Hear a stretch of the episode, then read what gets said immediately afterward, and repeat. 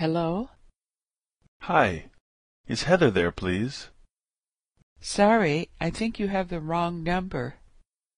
Is this six one seven two two eight two two eight nine? Yes, who are you looking for again? Heather Johnson. Oh, I thought you said Laura. Sorry about that. This is the right number, but Heather's not here right now. Do you know where she went? She went to the store to buy some groceries. Would you like to leave a message? Yes. Would you please tell her Eric Martin called? Hi, Eric. This is her roommate, Kathy. I met you a couple of months ago at the Christmas party. Oh, yes. How are you? Good. Heather will be back in about twenty minutes. I'll tell her you called. Okay. Thanks. Bye bye. Hello? Sorry, I think you have the wrong number.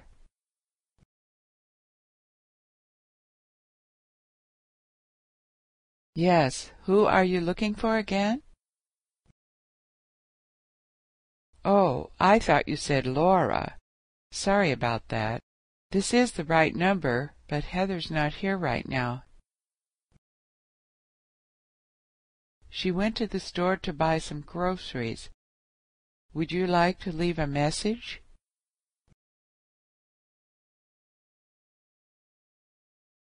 Hi, Eric. This is her roommate, Kathy. I met you a couple of months ago at the Christmas party. Good. Heather will be back in about twenty minutes. I'll tell her you called. Bye bye.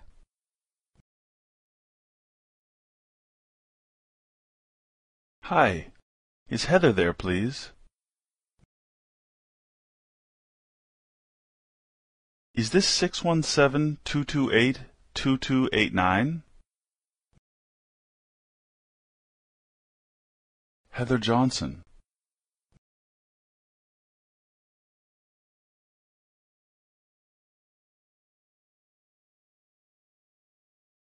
Do you know where she went?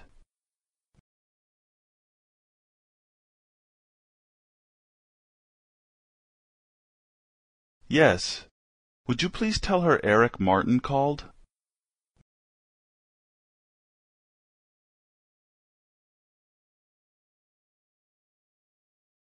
Oh, yes. How are you?